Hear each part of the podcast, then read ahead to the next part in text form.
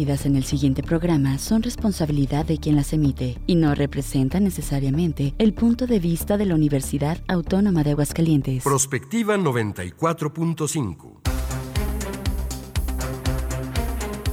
Un espacio para analizar el entorno político, social y económico de la mano de los profesionales. Prospectiva 94.5. Comenzamos.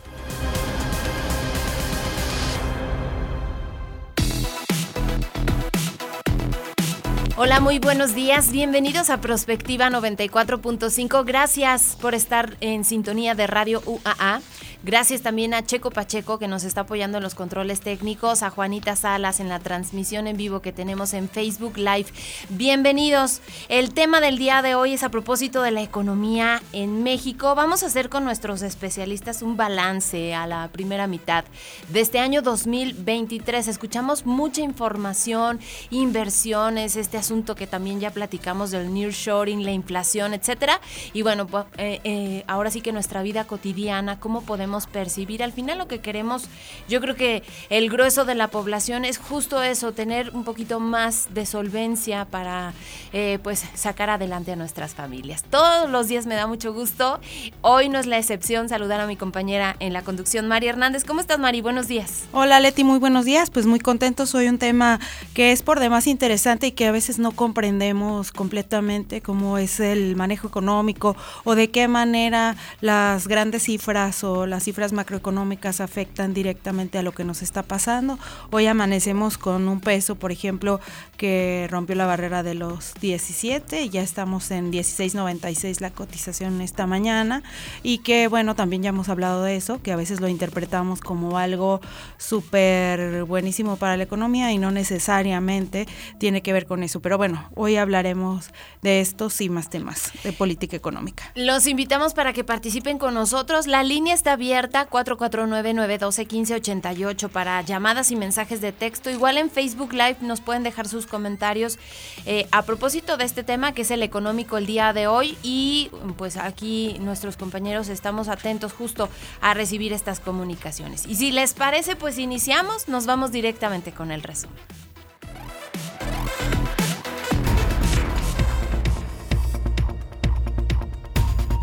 Pues empezamos con el tema educativo y es que ya lo habíamos anunciado al principio de esta semana, finalmente esto ya se va a dar.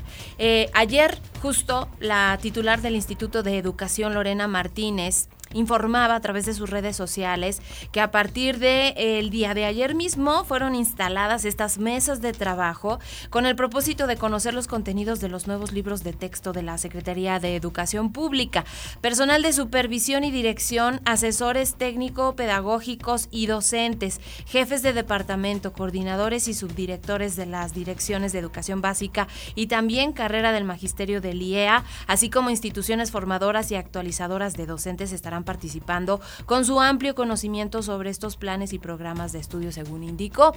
Y bueno, pues empieza esta revisión con, eh, pues ahora sí que una nota al margen. Aguascalientes en un principio dijo que sí se estarían entregando los libros de texto. Ahorita están con la reserva, sobre todo por la información que le vamos a presentar más adelante. Pero hay varios estados de la República que están pues como frenando y llevando a cabo estos ejercicios, mesas de análisis con la participación de todos los Muchos de ellos ya habían dicho incluso que no iban a hacer el reparto de los libros de texto, como Guanajuato, que fue uno de los primeros que se pronunció porque no se repartieran los libros de texto. Y ahora parece que el gobierno del estado da marcha atrás y dice que van a repartir los libros y que van a estar en un análisis como lo están haciendo aquí, Querétaro igual. Al parecer Chihuahua sí detiene y bueno, como vamos a ver en la nota siguiente, pues Nuevo León ahora anuncia que no va a hacer el reparto de los libros de texto. Vamos a ver qué es lo que sucede. Lo que sí lo platicábamos ayer, pues se está acercando la fecha para el arranque de las actividades. Los maestros entran antes y bueno, con estas mesas de análisis podrán tener un panorama más amplio. Pero el gobierno federal ha sido muy claro. Yo no sé qué tanto eco han tenido estas conferencias de prensa vespertinas desde donde se supone que dan a conocer la información. Ayer les presentábamos un audio justo de uno de los funcionarios directores de eh, la Secretaría de Educación Pública que hablaba de que son áreas de oportunidad estos errores y no sé, creo yo que no ha tenido como tanto eco la información que fluye. Me parece que no ha estado muy presente, o sea, entre la gente en general. Yo creo que ha sido más un tema mediático el que se hayan hecho estas conferencias vespertinas, pero por un lado, bueno, ellos están analizando ayer el libro de primero de primaria y por otro lado, pues los analistas y algunos expertos en educación están dándole un vistazo ya a los libros que se publicaron y por ejemplo la polémica surge ahora con uno de los libros de secundaria en donde se habla de las guerrillas urbanas, como de minimizar un poco el tema de los secuestros como el de empresarios importantes por la Liga 23 de septiembre, etcétera, etcétera, ¿no? Entonces, como que hay cierto contraste entre lo que la opinión pública o los opinólogos o las personas que están haciendo análisis de los libros están hablando sobre lo que está hablando Presidencia de la República. Así como que no hay un, en realidad, un debate sobre lo que tienen los contenidos de los libros. Oye, María, aquí en Aguascalientes el Frente a Favor de la Familia ya anunció que pues incluso pudieran llegar a hacer marchas, ya hubo reuniones con la gobernadora Tere Jiménez, pues eh, son los que están ejerciendo esta presión a nivel nacional a través de la Unión Nacional de Padres de Familia para frenar la entrega de estos libros de texto. No se ha confirmado fechas, no han dicho eh, cómo van a estar organizados organizándose, pero aquí estaremos dándole seguimiento a esto. Claro que sí, vamos a estar hablando al respecto. Y como ya lo comentábamos, Nuevo León se suma a las entidades que frenan el reparto de libros de texto. La Secretaría de Educación del Estado, la secretaria, perdón, de Educación del Estado, Sofía Leticia Morales Garza, indicó que por instrucciones del gobernador Samuel García, los libros no se repartirán hasta que no se publiquen los planes y programas de estudio en el diario oficial de la Federación y se suma a ello Jalisco, Coahuila, Yucatán y Chihuahua, que han dicho también que van a esperar la resolución judicial. Vamos a escuchar el audio de Nuevo León estamos tomando la decisión de que en Nuevo León los libros solo se repartirán cuando se cumpla con la Ley General de Educación. Esto es, que planes y programas de estudio estén publicados en el diario oficial de la Federación. También por instrucciones de él, estamos invirtiendo en la Secretaría de Educación para dotar a los maestros y a los eh, niños y niñas de materiales complementarios que les permitan fortalecer el lenguaje y la comunicación. Los dirigentes del PAN, PRI, PRD, además de diversas organizaciones, ya esto en otros temas obviamente, efectuaron una conferencia de prensa ayer en la cual confirmaron la lista de los cuatro aspirantes que pasan de la primera a la segunda ronda luego de conseguir las 150 mil firmas validadas y de 17 entidades distintas. Eh, los cuatro aspirantes que aprobaron los requisitos son Xochil Gálvez, Beatriz Paredes, senadora del PRI, Santiago Krill, también presidente de la Cámara de Diputados e integrante del PAN, y Enrique de la Madrid, ex secretario de Turismo parte del PRI. Previamente se dio a conocer que Silvano Aureoles, Francisco García Cabeza de Vaca y Miguel Ángel Mancera sí habían conseguido las 150 mil firmas, no obstante no reunieron todos los requisitos, así que quedan fuera de esta contienda. Parece que no pudieron validar que efectivamente estas 150 mil eh, firmas eran de 17 entidades distintas. Y precisamente Silvano Aureoles pedirá que el PRD se retire del comité organización del Frente Amplio sin mayor explicación. Dicen que ya no pasó a la siguiente fase. El exgobernador de Michoacán, Aureoles afirmó que pedirá que se hagan auditorías a la plataforma del Frente Amplio por México. ¿Quedamos todos satisfechos o este proceso no va a acabar bien? Dijo Aureoles. Vamos a escuchar. Amigas, amigos del comité organizador, así no funciona esto. Necesitamos certeza. Mientras tanto, voy a solicitarle, le pido, le exijo a mi partido, se retire del comité organizador hasta en tanto no se aclaren las cosas. Segundo, voy a solicitar formalmente auditoría técnica, auditoría informática al proceso. Y Miguel Ángel Mancera, que es otro de los representantes del PRD, por su parte destacó que con estas acciones no se está dañando a las personas, sino al proceso mismo. Hay inconformidad de mi parte por las consideraciones, los cambios de criterios que se fueron dando. El senador del PRD brindó una conferencia de prensa luego de que el Frente Amplio por México dio a conocer a los cuatro presidenciables que continuarán el proceso para elegir al candidato presidencial. Me gustaría que antes de escuchar el audio, aquí Andrés nos diera también un punto de vista sobre este tema del Frente Amplio por México, de cómo lo de la plataforma puede sí o no afectar un tanto a la elección o a, esta selección de candidatos por parte del Frente Amplio. ¿Cómo ves, Andrés? Mira, yo, yo veo que, las reglas fueron plasmadas eh, previamente a que los propios aspirantes se, se registraran. Me, parece que, que, las observaciones a la plataforma o al mecanismo de cómo evaluar la plataforma tuvieron que haber sido previos a la participación de cada uno de ellos. Lo que sí es un hecho es que, ha sido un proceso eh, eh, atropellado, me atrevería a decir, pues, ¿no? Mucho más rápido de lo que seguramente habían pensado los partidos que encabezan el frente. Pero la realidad es que también es muy claro que los, que los aspirantes que quedan en estos finalistas, pues son los, los que naturalmente tienen muchas más posibilidades, de, según las encuestas, de poder competir contra las famosas corcholatas. Entonces, pues a fin de cuentas quedan los cuatro, si mal no recuerdo, que son eh, precandidatos, aspirantes o, políticos que quieren encabezar el frente, pero eh, sí que son los más encabezados, digo, los más fuertes para poder encabezar el frente. Y aquí queda fuera prácticamente el PRD, pues, o sea, una representación del PRD y por eso creo que pues hay estas eh, protestas de alguna manera. Sí, yo creo que el, el candidato, digamos, más posicionado era Miguel Mancera por parte del PRD, aunque también lo que yo he visto en redes, pues hizo un movimiento mucho más encabezado en la capital, pues, ¿no? Que es donde él tiene su fuerza política, eh, a diferencia de los otros que sí estuvieron recorriendo el país y que seguramente recabaron firmas, como lo decían las reglas, de, varios estados de la República. Pues vamos a escuchar a Miguel Ángel Mancera.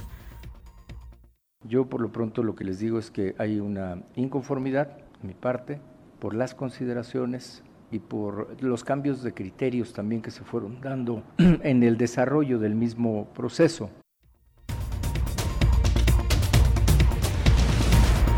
Y bueno, en temas internacionales, el periodista Fernando Villavicencio, eh, él pues era candidato presidencial en Ecuador, fue asesinado a balazos en Quito luego de que sicarios atentaran contra él durante un mitin político. Pasada las seis de la tarde de este miércoles ocurrió esta balacera. Se reportaron disparos en toda el área norte de Quito. Fuentes en dicho país corroboraron que el candidato presidencial del movimiento Construye Lista 25 falleció luego de un evento político que se efectuaba en el Coliseo del Colegio Anderson, ahí en Quito, la capital ecuatoriana. En el video que se tomó durante el atentado se oyen de fondo estos disparos, así como los gritos de los presentes clamando por la ayuda de la policía y una voz que refiere en todo momento qué pasó con Fernando. Hace nueve días el candidato denunció amenazas de un grupo ligado al cártel de Sinaloa. Nueve personas más resultaron heridas. Uno de los presuntos atacantes fue detenido y murió. Este es el fragmentito de cómo el candidato justo decía esto, las amenazas que estaba recibiendo. Gravísima amenaza de uno de los capos del cartel de Sinaloa, me refiero alias Pito, en mi contra y en contra de mi equipo de campaña. Sigo refiriéndome a él y a su estructura. Ellos atacarán en mi contra o atentarán contra mi vida. Fernando Villavicencio era uno de los principales opositores al gobierno de Rafael Correa. Su eje de campaña era la lucha contra la corrupción y también contra el crimen organizado.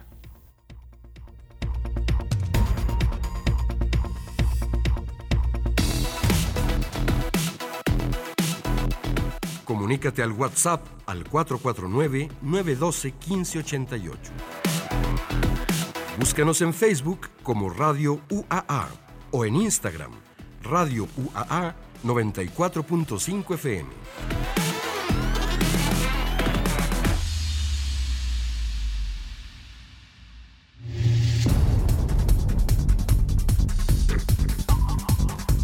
La economía de México creció un 1.3% en el primer semestre de 2023, según cifras del Instituto Nacional de Estadística y Geografía, INEGI. Este crecimiento fue impulsado principalmente por el sector industrial, que avanzó en un 2.8%, y el sector terciario, que creció un 1.11%, mientras el área agrícola se contrajo un 0.4%. El sector industrial se benefició de la fuerte demanda de productos mexicanos en Estados Unidos, nuestro principal socio comercial, mientras que los servicios fueron impulsados por la actividad turística y el comercio, que tras la pandemia han ganado terreno y están volviendo a los niveles de 2019, gracias a la normalización de la movilidad internacional. Otros factores que han abonado en el repunte económico del país tiene que ver con el crecimiento de la economía estadounidense, que es el principal socio comercial de México, el incremento en la inversión extranjera, las exportaciones y el consumo interno. Sin embargo, existen factores de riesgo para la economía como es la inflación que impacta directamente en el consumo de la población, una posible depreciación cambiaria, la política monetaria de los Estados Unidos que mantiene altas las tasas de interés, así como la presión sobre los precios de y productos agropecuarios, además de la afectación de la cadena de suministros en parte consecuencia de la guerra en Ucrania. Los pronósticos indican que continuará en ascenso la actividad económica durante el segundo semestre de 2023, por lo que priva el optimismo sobre el comportamiento de nuestro país. Este es el tema del que hablaremos hoy en Prospectiva 94.5.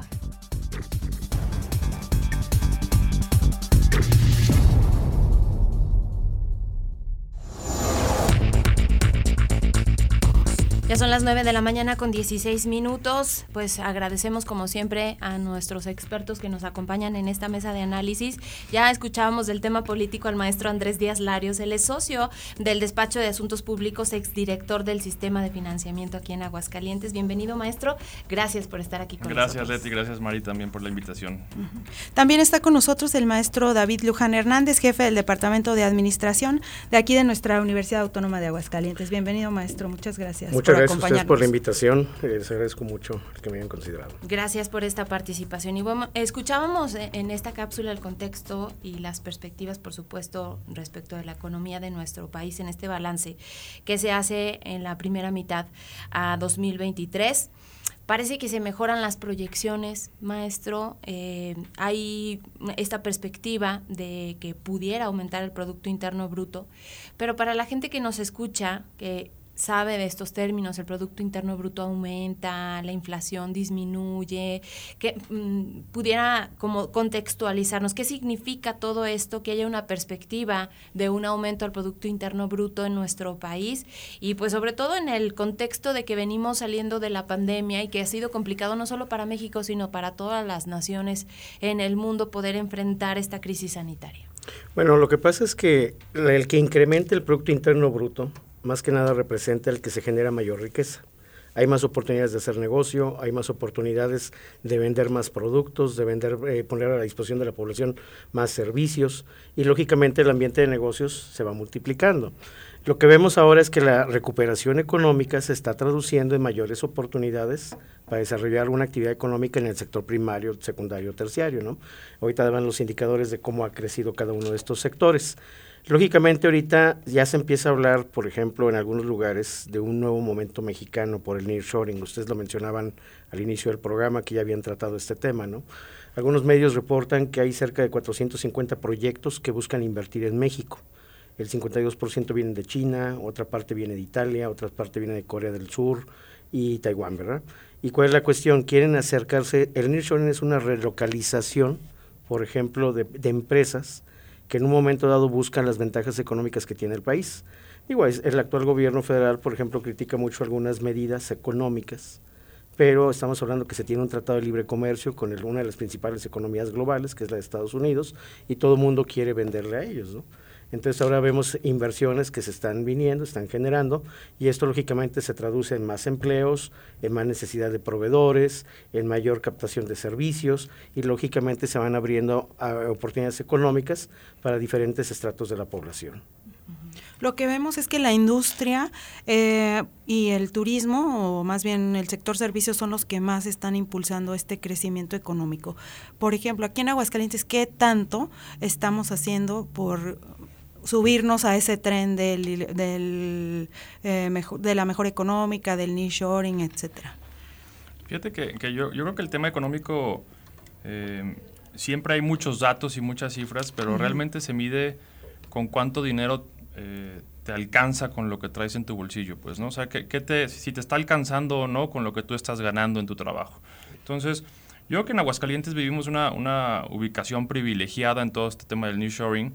Eh, por ejemplo, los dos estados que, que, más crecen actualmente es Quintana Roo y Baja California Sur, justo por lo que decías, Mari, por un tema de turismo, ¿no? Ellos están ubicados estratégicamente y tienen un turismo digamos, ya de hace muchos años que les ha permitido tener crecimientos importantes en los últimos meses. Aguascalientes, al igual, eh, con el tema manufactura y con el tema principalmente automotriz, pues le da un impulso para buscar inversión extranjera, tener inversión extranjera directa como uno de los estados que más la recibe, pero también eh, como uno de los estados que, que, tiene mejor mano de obra calificada. ¿Eso qué quiere decir? Que, que, en otros estados de la República hay una gran cantidad de demanda laboral, pero probablemente una, demanda laboral eh, mucho, digamos, más obrera o, peor pagada, digámoslo así, pues, ¿no? Es importante también mencionar que en Aguascalientes, pues, es uno de los estados donde mejor se paga porque la mano de obra es más calificada por las industrias que se instalan. Por ejemplo, en Querétaro, pues, la aeroespacial, pues, también requiere eh, universidades, ¿no? Eh, digamos, ya coordinadas con sus planes de estudio, ¿para qué? Para que saliendo las universidades puedan tener muchos mejores empleos y más o arriba del promedio salarial que, paga en el Estado. Entonces, eh, la ubicación que tiene Aguascalientes, además, eh, por ejemplo, de esta alianza que está haciendo eh, como agencia de cooperación económica Centro Bajío Occidente, con, con, San Luis Potosí, con Jalisco, con Guanajuato, con Querétaro, pues le permite generar un ecosistema no solo de inversión, sino también de proveeduría. ¿no? ahorita Muchos se pelean, por ejemplo, oye, pues es que el, tal automotriz se fue a Guanajuato. Sí, pero mucha de su proveeduría o de su mano de obra también va a venir de la región, ¿no? Por ejemplo, de Aguascalientes. Entonces, creo que, Aguascalientes se, ha generado en un ecosistema positivo económico que nos permite estar por arriba de la media nacional. ¿Qué, ¿Qué, tan favorable es seguir apostándole, por ejemplo, a las empresas manufactureras, pensando en que a lo mejor las universidades están preparando a jóvenes hacia otras mm, especialidades y, sobre todo también en el tema de los sueldos? Porque sí, Aguascalientes, junto con otros tres estados de la República en el tema del nearshoring, pues es uno de los que ofrece más ventajas eh, para estas empresas que vienen de otras latitudes. Pero pues a la hora de contratar a la gente, ¿están contratando a obreros o les dan la oportunidad a otras personas que se están preparando pues para tener puestos a lo mejor incluso directivos, ¿no? Bueno, la realidad es que Aguascalientes, si lo vemos, tiene una migración de muchas personas que vienen a trabajar aquí. Entonces, ese es un indicador que te dice pues, que estamos trabajando en una dirección correcta, ¿no? Yo veo, por ejemplo, que aquí ahorita que mencionaban qué hacemos para, qué está haciendo el Estado, eh, digo, nosotros seguimos un indicador que se llama Doing Business, el de la mejora regulatoria, y Aguascalientes ha destacado siempre como Estado en mejora regulatoria. Lógicamente ahorita creo que cayó un poco en lo que es apertura de empresas, la facilidad para abrir una empresa pero sigue siendo un estado destacado en todo eso. Creo que es de los primeros lugares, lógicamente a nivel nacional, ¿no? Que contrasta con lo que está pasando con nuestro país a nivel general, que cayó de una posición 54 a una 60, donde el país ha tenido un retroceso, pero el estado sigue avanzando. Entonces, por un lado, esa es una estrategia que genera que más inversiones se vengan para acá, que también redunda en que haya más oportunidades para los egresados. Aquí también hay una cuestión que tendríamos que ver qué más sigue después de la industria automotriz.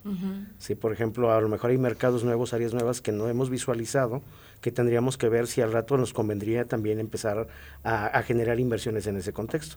Digo, porque ahorita que hablamos del nearshoring, por ejemplo, la mayor parte de los proyectos están buscando ubicarse en la franja norte, en la, en la franja fronteriza, pero también se habla mucho del potencial de la zona del Bajío. Y aquí en esta parte, pues también Aguascalientes sale a relucir por lo que decía Andrés, ¿verdad? La conectividad, los parques industriales que tiene el Estado.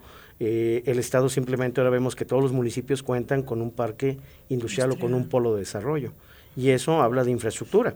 Eh, yo creo que algo que le falta al, Estado, si acaso, es un retomar un proyecto que se hablaba en administraciones pasadas de una vía férrea que conectara a al Estado de Aguascalientes con el Pacífico para facilitar la carga y el envío de mercancías, que eso permitiría mayor movilidad, ¿verdad? Pero de entrada, pues el Estado ahorita está bien. La cuestión es, ahorita ya lo tengo, que sigue para los próximos años. ¿verdad? Eso del, del, ferroviario es súper importante y, entiendo que hay un proyecto plasmado que, que, se está tratando de aterrizar, pero que creo que sería un detonador justamente también para la importación y exportaciones, por ejemplo, de manzanillo, eh, pues llegarían mucho más rápido, ¿no? Habría un ahorro significativo en tiempos y en costos que, que, que como bien dice David, creo que uno de, las, de los retos como Estado pues es diversificar ¿no? la parte de inversión. Eh, yo creo que hay, temas eh, sumamente relevantes, como por ejemplo el tema de agroindustria, ¿no? de cómo con poca agua que tenemos le damos un valor agregado a los productos que tenemos y en su mayoría esos, esos valores agregados que conseguimos en la industria, agroindustria se van a temas de exportación en congelados. Entonces, eh, es ahí donde está el reto principal, porque también hay que recordar que el nearshoring eh, efectivamente tiene muchísimas ventajas de inversión extranjera y de, y de, productividad en los estados o en los países como México, eh, principalmente porque el principal consumidor, Estados Unidos, pues lo tenemos a un lado, pero también tiene sus consecuencias negativas, ¿no? El offshoring lo que hacía es que eh, hacía empresas manufactureras en otros países como China, ¿no? Por eso el crecimiento de China en los últimos años, en las últimas décadas, eh, y, subcontrataba o generaba otras empresas alternas o proveeduría externa a la empresa para producirle ciertas piezas. Lo que hace el nearshoring es inclusive que las plantas son de la propia armadora, por ejemplo, en este caso automotriz. Entonces, eso también genera un reto mayor para los proveedores locales de poderse subir a esa cadena. ¿no? Eh, por ubicación tienen las ventajas, pero por el nearshoring de, de la empresa poderlo hacer bajo sus propios mecanismos tiene esa desventaja. Entonces, ese es el reto que también genera el nearshoring en un estado como Aguascalientes, tan enfocado en la parte automotriz. Y si volvemos un poco al tema de cuánto, cuánto tengo en el bolsillo y para qué me alcanza, podríamos entrar un poco a, lo de inflación, cómo se han movido los productos este año. Y si bien es cierto que el gobierno federal ha permitido, en este caso sí, que la economía se maneje muy independiente porque el Banco de México ha tomado sus propias decisiones y creo que eso ha sido benéfico para que podamos ir creciendo. Eh, también hay un impacto inflacionario que ha afectado a que las personas pues no tengan la suficiencia para gastar en lo indispensable y dos, también tenemos intereses muy altos en cuanto a para la eh, obtención de algunos créditos, ¿no? importantes. Bueno, en cuestión de, de, cómo está la economía, ahorita, por ejemplo, habría que ver diferentes temas, ¿no? Por ejemplo, uno son las tasas de interés que está pagando el gobierno federal, que eso de estar redituando en el superpeso, ¿no? Pero por otro lado vemos que el comportamiento de la inflación también ahorita tiene que ver con todo lo que está pasando con el dólar, con los precios de algunas mercancías. Digo, los que vamos y hacemos el súper cada, cada semana, nos damos cuenta de cómo se han incrementado los precios, ¿no? Muchísimo, sí. Una barra de jabón, ¿cómo se llama? Corporal de 10 pesos a 20 pesos. Hemos visto un incremento hasta de más del 100% en algunos productos y lógicamente el dinero no alcanza. Lógicamente hoy el gobierno tiene una estrategia de muchísimos apoyos sociales que de alguna manera pues sí están aliviando de alguna manera la carga, ¿no? Pero el problema es que esos apoyos sociales se van a, un consumo, pero no mejoran la calidad de vida en, al fondo de, las familias, ¿no? Y lógicamente ahorita hay un, hay un nivel de incertidumbre alto porque hay fenómenos a nivel global que van a tener un impacto en las economías. Por ejemplo, ¿qué va a pasar en Europa ahora que se acerca el invierno con la cuestión del gas? Cómo va a repercutir eso en los energéticos en América, eh, que Estados Unidos es un proveedor de energéticos para Europa ahora que no están recibiendo el petróleo o el gas de Rusia por la guerra de Ucrania. Y de alguna manera todo esto va ligando una serie de acontecimientos que tarde o temprano van a aterrizar aquí. Digo, ahora que estamos en un mundo globalizado pasa algo del otro lado y lógicamente repercute acá, ¿no? Y entonces en este caso el que el Banco de México actúe de manera independiente como parte del sistema financiero mexicano es algo que hemos aprendido de la economía, yo creo, desde los años 80, ¿no? Cuando veíamos unas decisiones económicas ligadas al presidente, que él decía lo que se hacía, pero era por un interés político y no tanto por un interés económico, ¿no? El que el Banco de México sea independiente permite que los economistas que ahí están puedan evaluar la situación y puedan decir si aumentan las tasas o las bajan, ¿no? Ahorita, el, ¿para qué sirve elevar una tasa de interés? Para que por un lado no vaya a haber un consumo desmedido en tarjetas, la gente se sobreendeude y después haya un quebranto de familias, que eso sería una situación todavía más grave, ¿no? Uno de los créditos que reporta mayor vencimiento, por ejemplo, son los créditos de nómina. Hoy es muy fácil llegar a cobrar tu nómina y te aparece un letrero en el cajero, ¿verdad? Eh, nos autorizas a hacerte un estudio de crédito, mira que te puedes llevar 12 meses de sueldo. Hay gente que se deja llevar, dice sí. Primer pago, aparece el cobro del seguro de vida del crédito, la primera mensualidad, y ahí es donde ya tu flujo de efectivo ya quedó, ya quedó quebrado, ¿no? Ya lógicamente ya generas un boquete, destapas un agujero para tapar otro y ahí vas sumando una serie de, de fenómenos económicos en las familias que todavía agrava más la situación. Creo que eso es importante, maestro, lo que estás diciendo a propósito de qué tan endeudada está la población en nuestro país, sobre todo pensando en que ahora ya es tan fácil a través de las instituciones bancarias, eh, pues obtener estos recursos sin pues ponerse a reflexionar de las consecuencias y el quebranto a su economía familiar. Sí, porque de hecho algo de lo que no tenemos una fortaleza aquí en nuestro país es la educación financiera. Aquí, por ejemplo, nosotros con los alumnos del Centro de Ciencias Económicas, a través del departamento hermano de aquí del Centro de Finanzas, eh, se promueve mucho el diplomado en educación financiera de la Conducef para que las personas sepan lo que es el costo anual total, lo que son las tasas de interés, cómo se mueven los créditos, qué tipos de créditos hay, las obligaciones de un deudor, eh, a qué tiene derecho el acreedor, y eso amplía los horizontes. Es curioso, pero vemos que las personas muchas veces no conocen la información financiera básica y pues vivimos al día. También haciendo alusión al nombre de este programa, Prospectiva, ¿verdad? Muchas veces no hay una visión de futuro y un plan para que las familias vayan trascendiendo a lo largo del tiempo de manera económica, vayan generando un patrimonio y pues no vayan a verse tan afectadas por los sobresaltos de los eventos que se van presentando en el horizonte. Yo creo que la, parte del crédito de consumo eh, y de nómina, como, como lo decía David, ha venido también aumentando por la parte justamente relacionada con la inflación. Si tú sigues ganando lo mismo y, el súper sigue aumentando, pues naturalmente tienes una necesidad económica para mantener tu estilo de vida cada vez mayor. Eh, si bien, eh, como mencionaba David, la autonomía del Banco de México a, a, México le ha permitido tener una estabilidad económica, principalmente, por ejemplo, en relación al dólar y todo esto, eh, hay que recordar que también la parte política tiene un impacto económico, ¿no? Eh, lo hemos visto, por ejemplo, en los últimos años, justo regresando al tema del nearshoring y offshoring, pues una de las cosas que provocó el nearshoring en los últimos años, pues es la pandemia, que nos dimos cuenta que si los chinos no pueden producir X cosa o los contenedores no salen de China, se cae una cantidad enorme de industrias. Entonces, eh, es, una, es un tema político económico. Eh, en, el país, por ejemplo, hay una política económica muy clara en relación a las energías verdes, ¿no? las energías limpias. El presidente lo ha declarado en varias ocasiones y eso ha tenido un impacto en inversión extranjera en el país, en costos en la generación de productos y también otras positivas, como por ejemplo el tema del desarrollo en el sureste del país, ¿no? de generar las condiciones de infraestructura, de conectividad, ¿no? De, que realmente el país tenía una deuda, digamos, con, nuestros compañeros del sur. Creo que son cosas positivas políticas que, tienen un impacto económico y que ha permitido, por ejemplo, el sureste en estos últimos años tener un detonante muy importante en la parte del crecimiento. Entonces, sí, sí creo que están relacionadas. Las tasas de interés, eh, yo creo que llegaron a su tope, irán bajando poco a poco, esa es mi percepción. Eh, no sé si como las teníamos digamos, durante pandemia y demás, pero sí creo que, que ya toparon y que irán bajando en beneficio no solo de los de consumo, ¿no? sino también de la parte de la empresa, que con una estabilidad y una claridad mayor puedas tener también un apalancamiento mucho más tranquilo. Son las 9 de la mañana con 32 minutos. Vamos a hacer una pausa. Los seguimos invitando para que participen con nosotros en el 449-912-1588. Igual en Facebook Live. Búsquenos Radio UAA. Así nos encuentran. Si quieren saber de este tema o de otro, ahí estamos recibiendo su participación. Vamos a este corte y regresamos con más. Prospectiva 94.5.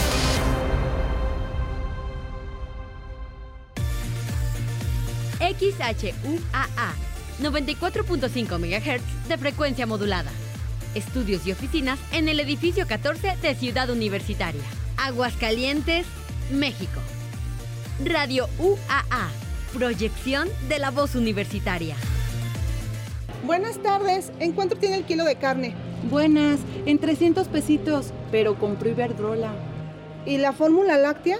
250 pesos, pero nacionalizó litio. ¿Y el huevo? En 60. Pero construyó un aeropuerto que nadie utiliza. Bueno, ya, ya, señora. ¿Y eso de qué me sirve si no me alcanza para nada? Pues se va a quedar con hambre, pero al menos ya tiene otros datos. No podemos vivir de otros datos. PRD. Si no quieres quedar peor que una piedra, mejor no consumas crack o piedra. Consumirla daña tu cerebro y tu corazón. Causando ansiedad y paranoia. Ahora el narco le añade fentanilo, para engancharte desde la primera vez. Y el fentanilo mata. No te arriesgues.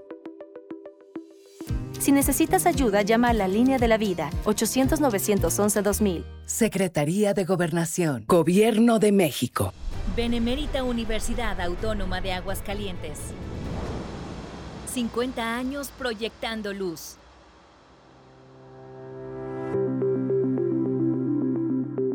El contador público Humberto Martínez de León asumió la rectoría del Instituto Autónomo de Ciencias y Tecnología el 3 de enero de 1972 y en ese momento comienza una de sus etapas más brillantes. El objetivo primordial era planear, organizar y construir la primera universidad en el estado. El 19 de junio de 1973, en el seno de una reunión extraordinaria del Consejo Directivo del Instituto Autónomo de Ciencias y Tecnología, el contador público Humberto Martínez de León presentó la justificación y exposición de motivos para transformar al instituto en la Universidad Autónoma de Aguascalientes. La aprobación de los consejeros se hizo por unanimidad y fue así que se materializó el proyecto educativo más ambicioso y de mayor impacto en el desarrollo de nuestro estado.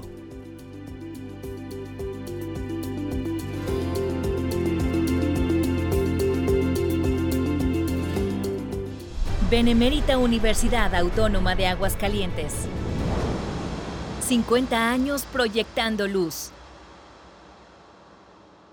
Son las 9 con 35 minutos. Prospectiva 94.5.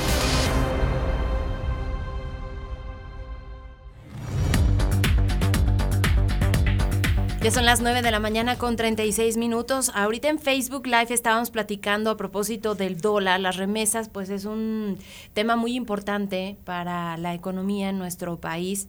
Y bueno, nos decían nuestros especialistas que eh, la, pues ahora sí que la perspectiva o la prospectiva es que pues no va a bajar más de lo que hemos visto en los eh, pues últimos meses y además se pronostica que quizás no vaya a alcanzar a lo mejor los niveles superiores a los 20 pesos, pero pues sí, sí se va a estabilizar. ¿Y qué es lo que está pasando con estas familias que, están recibiendo remesas, Andrés? Pues sí, como lo decíamos en, en el corte, la baja de dólar muchas veces la celebramos, pero también hay que recordar que uno de nuestros principales ingresos como país, y lo comentaba David, pues es el tema de las remesas, ¿no? que, que son remesas que se envían en dólares, que se cambian a pesos y que eso se traduce en derrama económica en el, en el país. Y lo mismo, por ejemplo, para todo el tema exportación. ¿no? Hay que recordar que, que, la mayoría o una gran parte de nuestras exportaciones en el país pues, van a Estados Unidos en dólares. Entonces, a la baja, pues el propio empresario recibe menos dinero ¿no? en su país y también evalúa alternativas de si seguir exportando o no, ¿no? Que, la exportación siempre genera no solo un valor agregado para el empresario, sino porque normalmente genera empleos mejores pagados el exportador. Entonces, eh, si bien tiene, tiene ventajas el que el dólar baje, también hay sectores que tienen afectaciones. Y lo decías muy bien, yo creo personalmente que el dólar ya llegó a su, a su tope mínimo, eh, 16.90, si mal no recuerdo, amanecimos el día de hoy. Eh, yo sí creo que, que, al igual de las tasas que van a ir a la baja, el dólar empezará a estabilizarse a la alta. Uh -huh. eh, no sé si, si en, los, en los números que nos tenía acostumbrados, 19, 20, 21, pero sí yo creo que va a estar subiendo 18, 19 en los próximos meses. Yo calculo que en enero ya se habrá estabilizado un peso, dos pesos arriba. Eh, justo también porque creo que, que, todo el tema del nearshoring y demás pues ha generado una inversión importante en el país, que eso hace que naturalmente que el dólar baje. Eh, eso tendrá un tope, habrá que ver cuál es y dónde, ¿no? Pero naturalmente pues toda inversión tiene un tope y, ahí es donde se empezará a subir el dólar. Ahora bien, hablando de estos apoyos sociales que, que mencionaba hace un momento, maestro, ¿qué tanto eh, si están compensando o no el tema económico de las familias, pues, o los salarios? Bueno, hay una parte fundamental en los programas de desarrollo social que se viene trabajando desde hace muchos años en el gobierno mexicano. Yo lo conozco bien porque yo era parte de una dependencia que vigilaba la aplicación de estos fondos, ¿no? Eh, en este caso, algo que se tiene que ver es que se le dé un uso correcto a los recursos por parte de las familias que los reciben. Para eso se trabajaban las contralorías sociales, para eso se trabajaban los órganos de vigilancia. Pero lógicamente una parte fundamental son las reglas de operación. Algo que hemos visto es que en la actual administración se ha incrementado mucho el gasto en becas y apoyos sociales.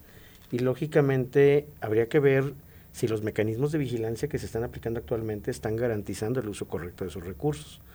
Eh, había programas eh, que venían de administraciones anteriores, les cambiaban el nombre, pero la estructura parecía similar, las reglas de operación eran muy similares, donde lógicamente se veía que había familias que sí mejoraban sus condiciones de vida, ¿no? Porque la, mayor parte de los apoyos sociales van a alimentación, a becas de estudio, y lógicamente cuando una familia aplicaba bien esos recursos, se traducían que después tenías hijos profesionistas, que era muy difícil de visualizar que algunas familias llegaran a tener hijos profesionistas que mejoraran la calidad de vida de esos hogares, ¿no? Pero lógicamente se tenía que garantizar a través de las reglas de operación y los órganos de vigilancia. Hoy la derrama económica, pues yo creo que es muy alta, porque vemos que es una de las banderas del actual gobierno, que lógicamente no tiene nada de malo, es algo que se debe buscar. Si vemos los niveles de pobreza que hay actualmente en el país, pues ahorita que hablamos de las remesas, ¿no? Simplemente el que se incrementen las remesas quiere decir que hay más conciudadanos que han tenido que emigrar para buscar una mejor condición de vida. Y que ahora que están mandando ese dinero para apoyar a sus familias en México, pues están recibiendo mucho menos dinero, ¿verdad? Pero eh, ¿dónde va a estar el éxito de, esos apoyos?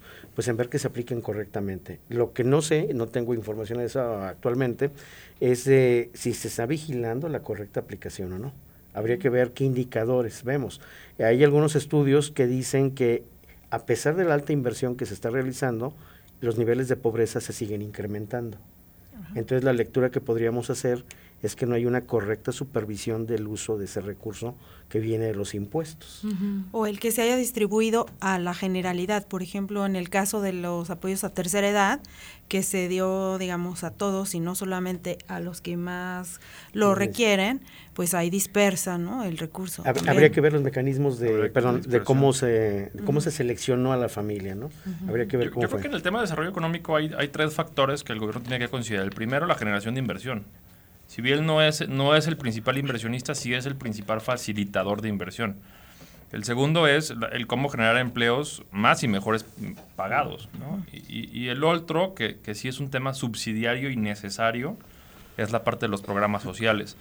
Eh, bien lo decía David, mm, eh, no necesariamente los programas están mal. Por ejemplo, a mí el de la tercera edad me parece espectacular.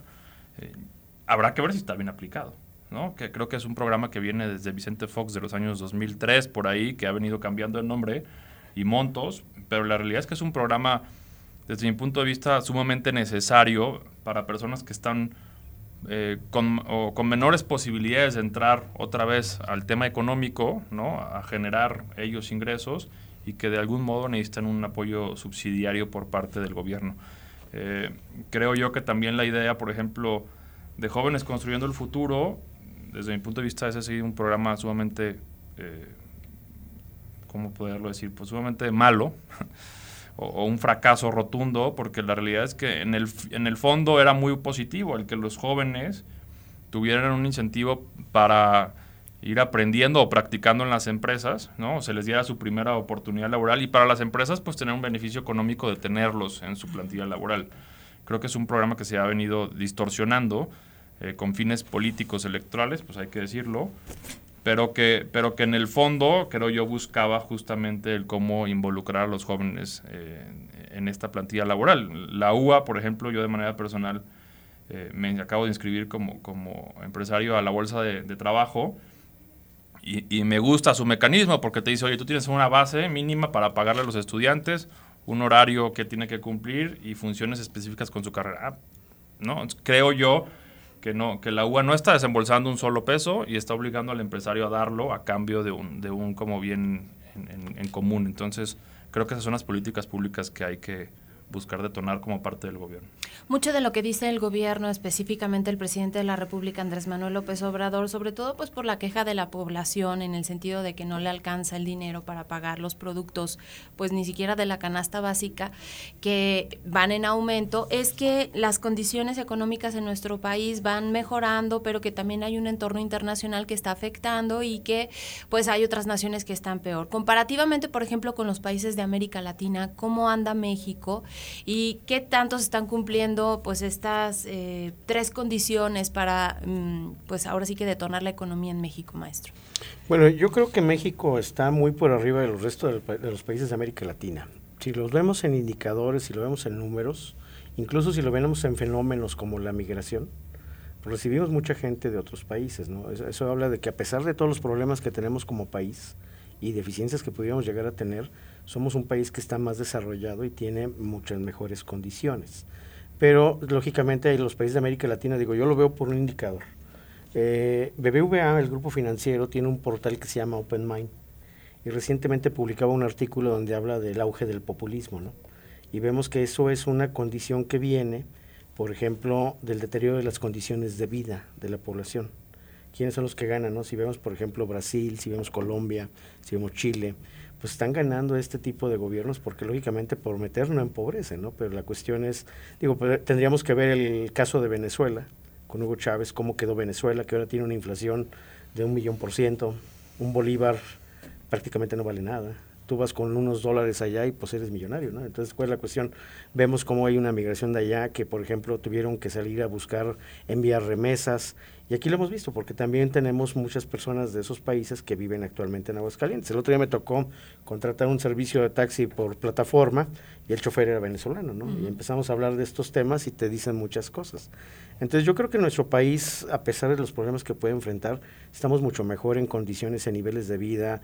Eh, yo creo que hasta las condiciones de vida en las colonias, los servicios básicos, son, muy, son, son buenos. Por ejemplo, nos quejamos del servicio del agua, del drenaje, pero aún así hay una infraestructura pública que es parte de lo que han hecho los gobiernos que ha tenido nuestro país y las diferentes En Aguascalientes, sí, no sé si todos. Bueno, sí. yo lo diría, por ejemplo, digo, por ejemplo, en Aguascalientes, eh, yo creo que algo que nos distingue a los hidrocálidos es que nos gusta que las cosas se hagan bien. Y creo que hay un interés y hay una participación en las acciones gubernamentales. Entonces, eso es fundamental. Lógicamente, yo creo que uno de los principales males que sí deberíamos de empezar a cuidar es la cultura social del desinterés de lo que hacen los gobiernos. Porque cuando a mí no me interesa el cómo se gastan los recursos públicos, pues esos recursos se pueden dispersar de manera eh, que no es conveniente, ¿no? Y luego peor, si no tenemos una perspectiva de los escenarios que pudieran venir a futuro, lo vemos, ¿no? Digo, por ejemplo, ahí me llama mucho la atención que hay medios que hablan de que estamos a dos años del año cero del agua y no veo inversión en, obras hidráulicas o que nos digan que ya hay un plan para prevenir toda esta situación, ¿no? Y eso le va a pegar a empresas, le va a pegar a bienes raíces, le va a pegar a todo. y digo, es un tema que deberíamos de pensar, ¿no? Entonces es un, es un factor estratégico que a lo mejor deberíamos ir poniendo sobre la mesa si no queremos que el futuro nos alcance, como decimos en algunos en algunos casos, ¿verdad? Yo creo que hay que empezar a pensar más en el agua que en el petróleo, pues, ¿no? Como, como sustento de vida y economía en los países. Entonces, sí. Y, yo, y yo creería que, que, que, en relación a tu pregunta, Leti, va muy relacionado a tres factores. La primera es que sí, ya yo veo una participación ciudadana cada vez mayor, ¿no? En todos los sentidos, y eso permite eh, ciertos controles en los gobiernos para, para tener medidas exitosas o que se hagan las cosas bien, como lo dice David. La segunda es que que, principalmente en el Bajío y a lo mejor en el norte del país, pues hay, una, hay un empresariado muy pujante, ¿no? Eh, es un empresariado que, que, es muy arriesgado, que es muy pujante que, y que va, eh, sí o a pesar, ¿no?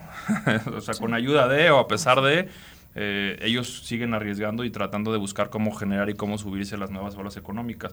Y la tercera, que, no, que no siempre nos gusta, pero la realidad es que también hay una estabilidad política electoral en el país, pues, ¿no? El sistema democrático en México se ha visto fortalecido y ha venido creciendo. Yo no sé qué sería del 2024 si no hubiéramos tenido un INE fuerte desde hace 15 años.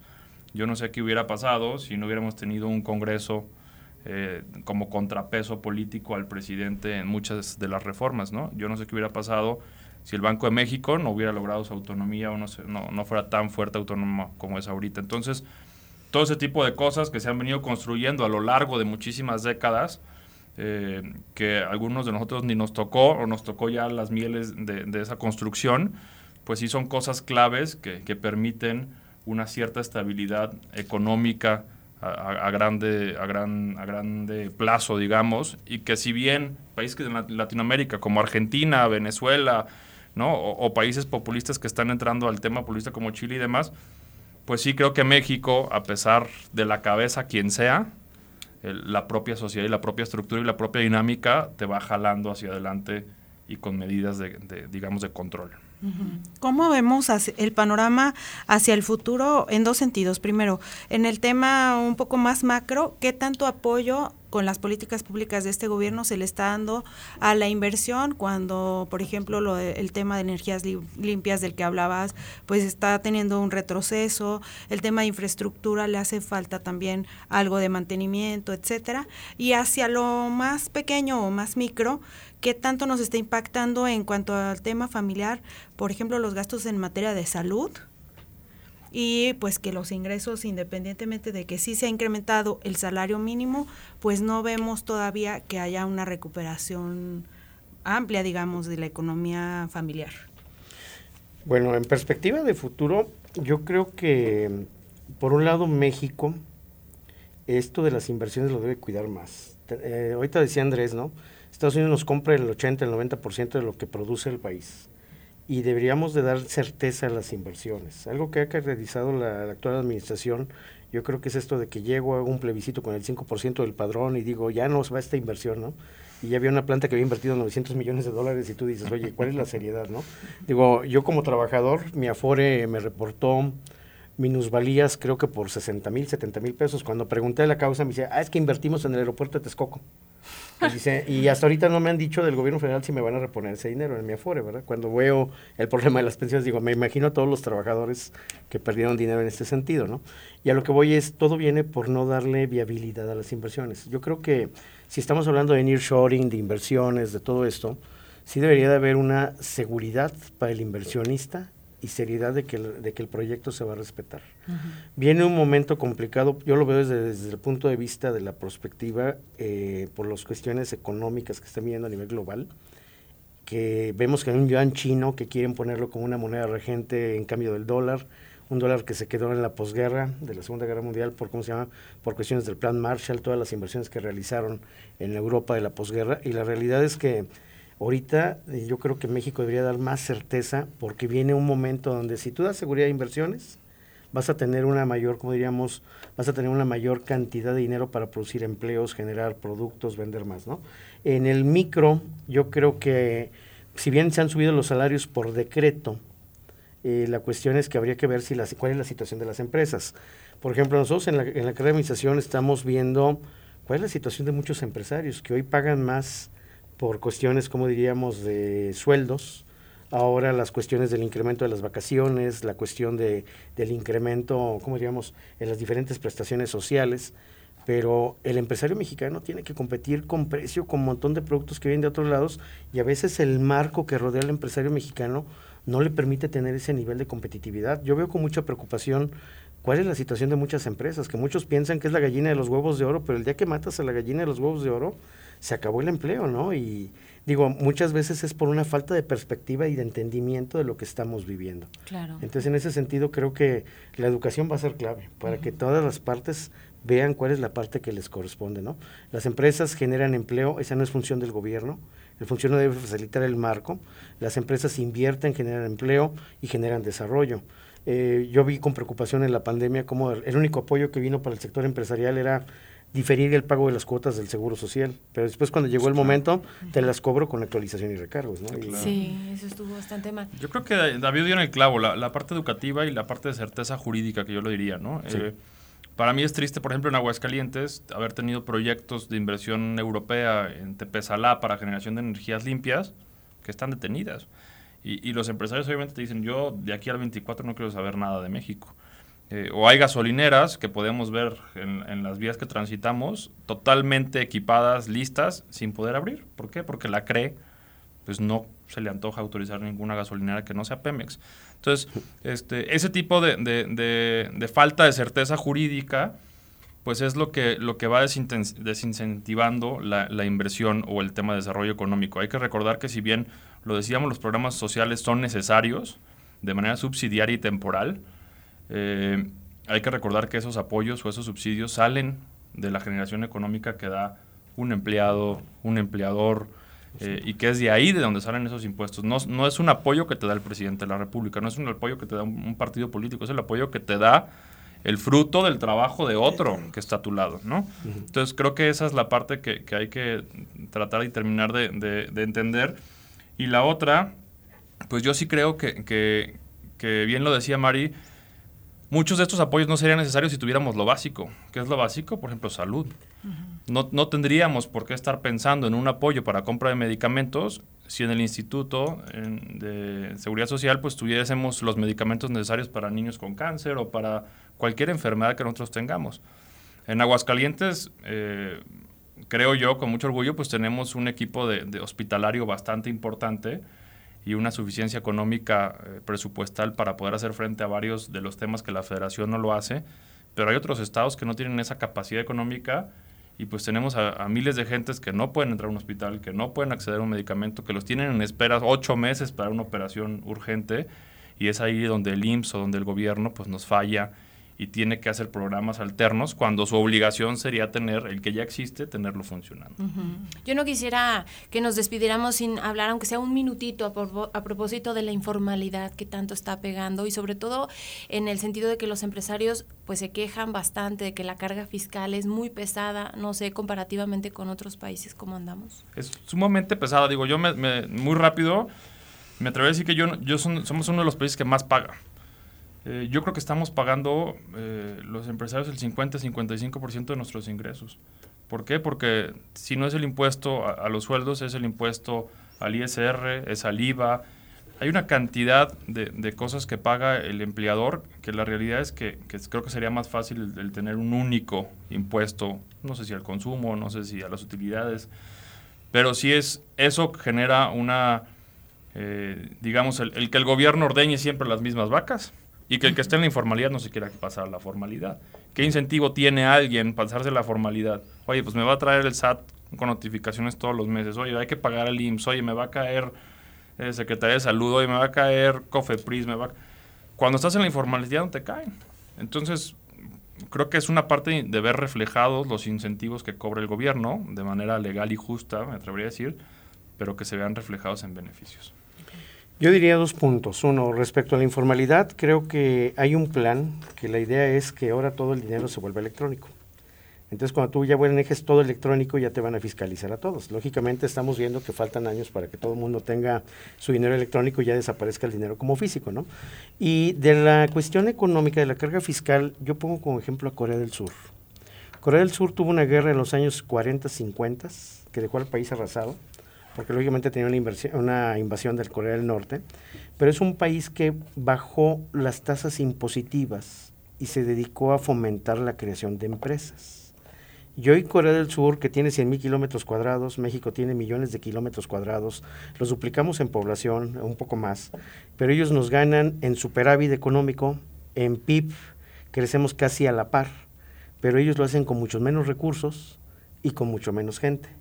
Y una de las estrategias claves, eh, de hecho esto lo citaba Luis Pasos en un libro por ahí de los noventas, ¿no?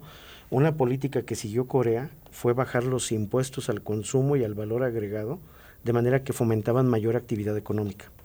También habría que tocar el tema, por ejemplo, el gasto público, que en este caso tenemos un gobierno muy grande, muy costoso, y pues no muy competitivo. Entonces habría que ver cómo el país administra sus propios recursos. Pero este ya es tema que les da como para unos... Como para otros, tres programas. Otros tres programas, pero Ahí está la inteligencia artificial. Creo que va a ser un tema importante para los gobiernos el cómo eficientar ciertos procesos. Sí, sí. Por ejemplo, si, habría que revisar los organigramas, habría que revisar todo y a veces nos vamos de cabeza cuando nos damos cuenta que pues hay a veces gente que no se ocupa, áreas que no se justifican, pero bueno, esa ya es otra cuestión. Muy bien, pues les agradecemos muchísimo la participación aquí en Prospectiva. Gracias a ambos. Muchas gracias. Gracias y nosotros nos estamos despidiendo, Mari.